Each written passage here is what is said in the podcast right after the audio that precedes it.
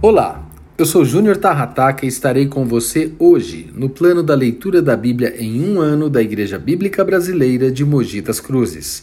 A nossa leitura de hoje será de Ezequiel, capítulo 16 ao capítulo 19 e Isaías, capítulo 39.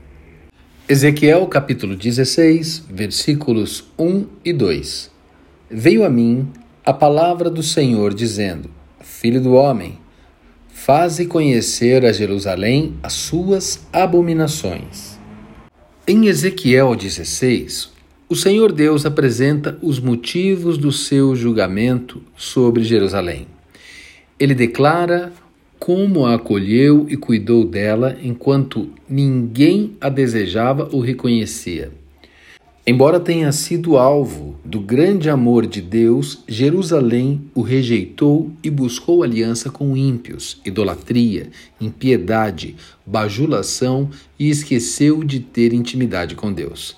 Precisamos tomar cuidado para não cometer o mesmo erro. Somos restaurados, santificados, fortalecidos, confirmados e cuidados pelo grande poder e amor de Deus. E muitas vezes, em alguns momentos da vida, somos tentados a deixar de ser fiel ao Senhor, a deixar de viver a vida como deveríamos viver, uma vida de devoção a Deus, e passamos a viver simplesmente ao nosso próprio bem-querer. Ao fazermos isso, podemos atrair sobre nós o juízo de Deus, assim como aconteceu com Jerusalém. Ezequiel 17, versos 1 e 2. Veio a mim a palavra do Senhor dizendo: Filho do homem, propõe um enigma e usa de uma parábola para com a casa de Israel. Neste capítulo, vemos a palavra de Deus dirigida ao rei de Judá por sua infidelidade à direção de Deus. O Senhor Deus lhe mandou seguir por um caminho e ele decidiu seguir por outro. Isso deixou o Senhor muito irritado. Devemos estar atentos à palavra de Deus. Não devemos viver a vida por nossa própria conta. Como autoridade de uma nação, o dever do rei era ser fiel a Deus, para que o povo desfrutasse de paz e prosperidade. Quando as autoridades constituídas falham, todos perecem.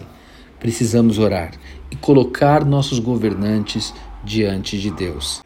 Essa é a maneira correta que nós, como servo de Deus, devemos agir quando pensamos em nossos governantes.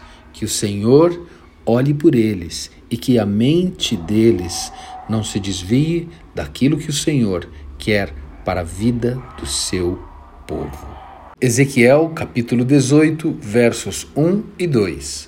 Veio a mim a palavra do Senhor dizendo: Que tendes vós, que acerca da terra de Israel proferis este provérbio dizendo: Os pais comeram uvas verdes, e os dentes dos filhos é que se embotaram? Em Ezequiel 18, o Senhor Deus decide acabar com a injustiça propagada em Israel. Muitos acreditavam que era possível herdar justiça ou injustiça dos pais, mas não é assim que funciona. Neste capítulo fica muito claro qual o critério utilizado por Deus para nos julgar. Quem praticar a justiça de Deus viverá. Quem viver na impiedade longe de Deus morrerá. Além disso, cada um dará conta de si mesmo. Pais, não serão julgados pelos pecados dos filhos, e os filhos não são julgados pelo pecado dos seus pais. Contudo, é muito importante termos algo em mente. Embora não sejamos herdeiros de justiça e culpa, nós somos diretamente afetados pelas escolhas dos nossos antepassados. Por exemplo, o filho de pais crentes herdará naturalmente, na maioria das vezes, um lar cheio de paz e da palavra de Deus.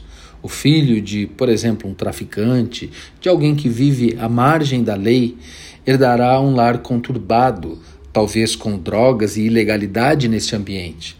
embora ele não seja julgado pelos pecados do pai, vai com certeza sofrer as consequências das escolhas dos seus antepassados na sua vida. Ezequiel capítulo 19, versos 1 e 2.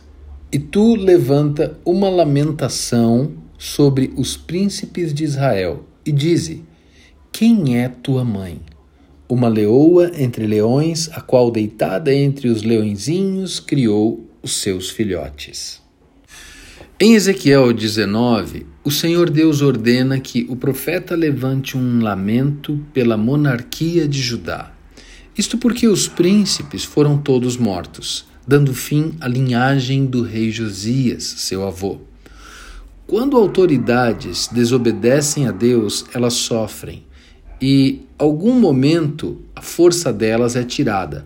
Por mais inabalável que pareça ser, o Senhor Deus mostra claramente que a glória lhe pertence. O trono do Senhor Deus não pode ser abalado. Portanto, sejamos submissos à vontade de Deus e nos sujeitemos a Ele, para que tudo nos vá bem.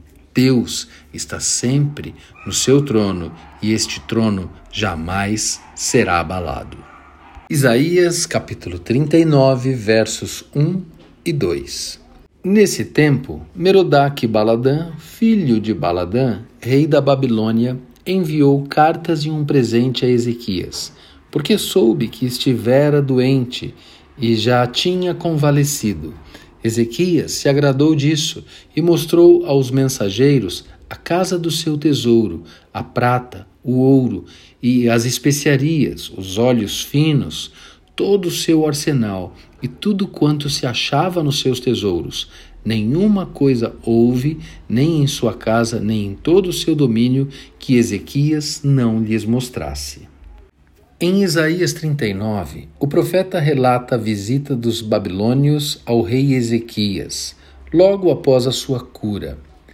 O rei, com toda a sua hospitalidade, lhes mostrou tudo o que havia no palácio, conforme nós lemos. Ao final, o profeta Isaías foi lhe falar e profetizou: Um dia, tudo o que há em seu palácio, bem como tudo o que os seus antepassados acumularam até agora, será levado para a Babilônia. Nada ficará, diz o Senhor. A profecia se cumpre nos dias do profeta Jeremias. Os babilônios, sob a liderança de Nabucodonosor, atacam Jerusalém, derrubam seus muros, profanam o templo e levam todos os utensílios sagrados. O que observamos aqui na palavra de Deus é a fidelidade do Senhor. Tudo quanto foi escrito se cumpriu e se cumpre. Ou seja, tudo o que foi proferido como palavra de Deus sempre se cumprirá, pois Deus é fiel naquilo que ele diz que vai fazer. Portanto, nós devemos ser fiéis a Deus, fiéis à Sua palavra, pois a palavra de Deus é verdadeira e traz conselho, conforto, justiça para as nossas vidas em todo o tempo. Vamos orar. Pai, obrigado em nome de Jesus, porque aprendemos na Sua palavra que as Suas promessas foram todas cumpridas. Que quando o Senhor disse que faria justiça, o Senhor fez. Quando o Senhor disse que enviaria o resgate, o Senhor enviou. E somos gratos porque temos resgate em nossas vidas hoje, através do Seu Filho Jesus.